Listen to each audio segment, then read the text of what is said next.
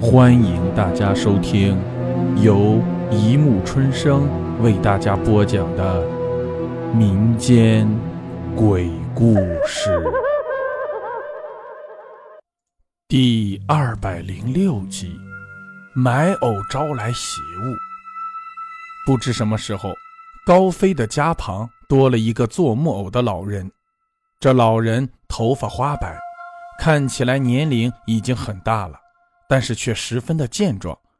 高飞注意过这老人，做起木偶来一点也不含糊，三下五除二就能把一个圆柱形的木头雕刻成一个栩栩如生的木偶。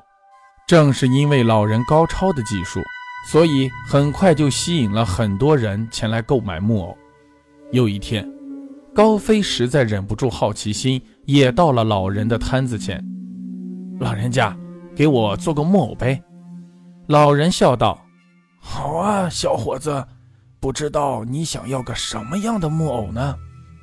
这下高飞有点纠结了，想了一会儿，高飞也笑着说：“那就要个美女吧，像像真的一样最好。”高飞嘴上这么说，其实多带有开玩笑和戏弄的性质。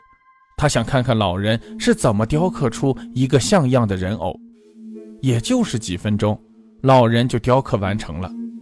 老人把雕刻好的木偶递给高飞，高飞仔细端详着木偶，仔细抚摸了一下，不由啧啧称奇：这木偶真的是栩栩如生，尤其是木偶的面部，分明是一个面色清秀美丽的女子，身体凹凸有致，摸起来竟然十分光滑。小伙子，看呆了！老人的话打断了高飞的思绪。高飞挠了挠头，没有没有。说完，付给老人钱之后，就快步回家了。高飞把木偶放到了书架上，然后就去忙工作了。转眼就到了夜晚，高飞已经累得精疲力尽，一下子躺在床上就睡着了。不知怎么的，高飞就醒了过来，发现自己睡在了一个装饰非常华丽的床上。高飞揉了揉眼睛，发现自己身处的也不是自己的房间。夫君，你醒了！一个声音吓了高飞一跳。高飞这才注意到身边睡了一个身着古装的美丽女子。这女子好像在哪里见过。你是？高飞疑惑地问道。夫君，你怎么能把我忘了呢？是你把我带回来的呀。女子故作伤心状。高飞想了一想，这才想起这女子跟自己带的木偶的面容有几分相似。没等高飞多思考，这女子便一下子搂住了高飞。夫君，你想什么呢？夫君正是血气方刚的年纪，于是他一下子就扑倒了这女子。第二天，高飞睁开眼，他揉了揉太阳穴，感到异常的劳累。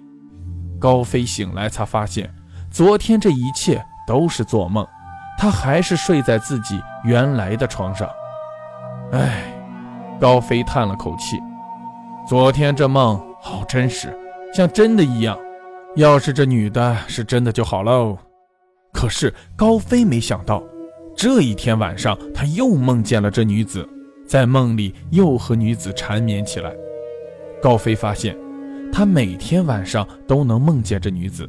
虽然高飞有点疑惑，也有点害怕，但是俗话说得好，“色字头上一把刀”，高飞已经乐在其中，不能自拔。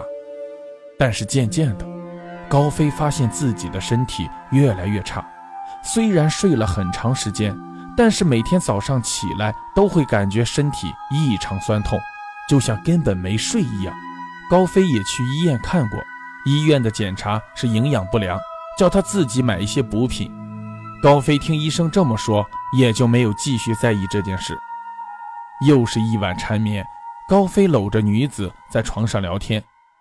女子温柔地说道：“夫君，真想你一直陪我。”高飞笑着说：“我这不是每天都陪着你吗？”女子突然面露伤心神色：“实话跟你说，夫君，我其实已经死了好几百年了。”这几百年没人陪我，我真的好孤独，好寂寞。你不怕我吗？高飞回道：“哎，我才不在乎这些呢！我喜欢你，不管你变成什么样，我都喜欢你。”真的吗？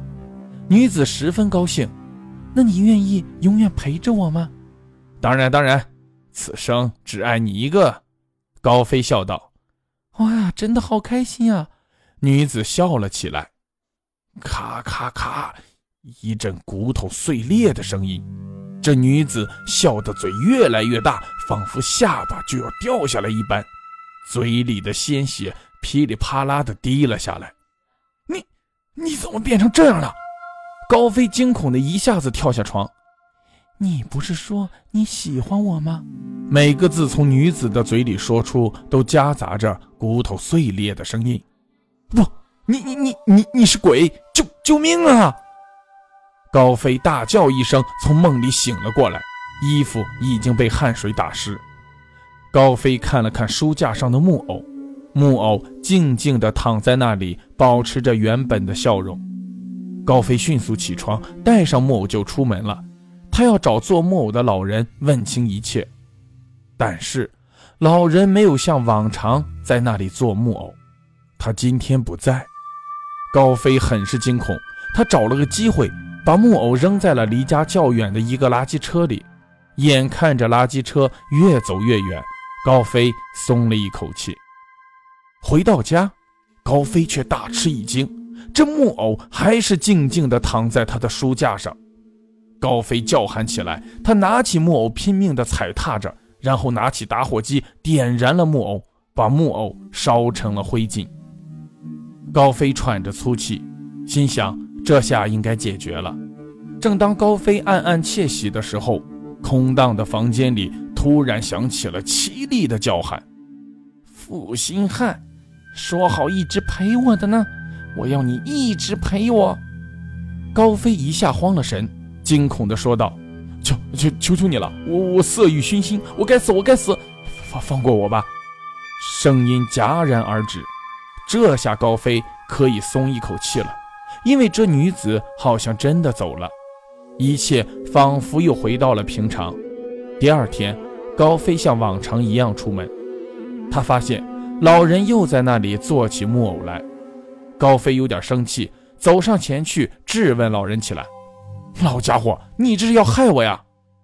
老人看了他一眼，笑了一下，道：“木偶，他永远是木偶，没有感情。”一些邪祟附在木偶上，只是因为这主人心怀不轨，所以自然吸引来的也是一些不正之物。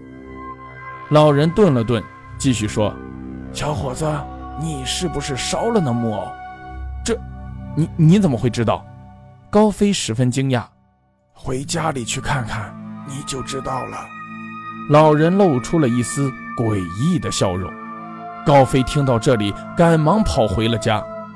木偶静静地躺在书架上，仿佛从来没人动过一样。高飞又跑回了老人卖木偶的地方，老人又一次的不见了。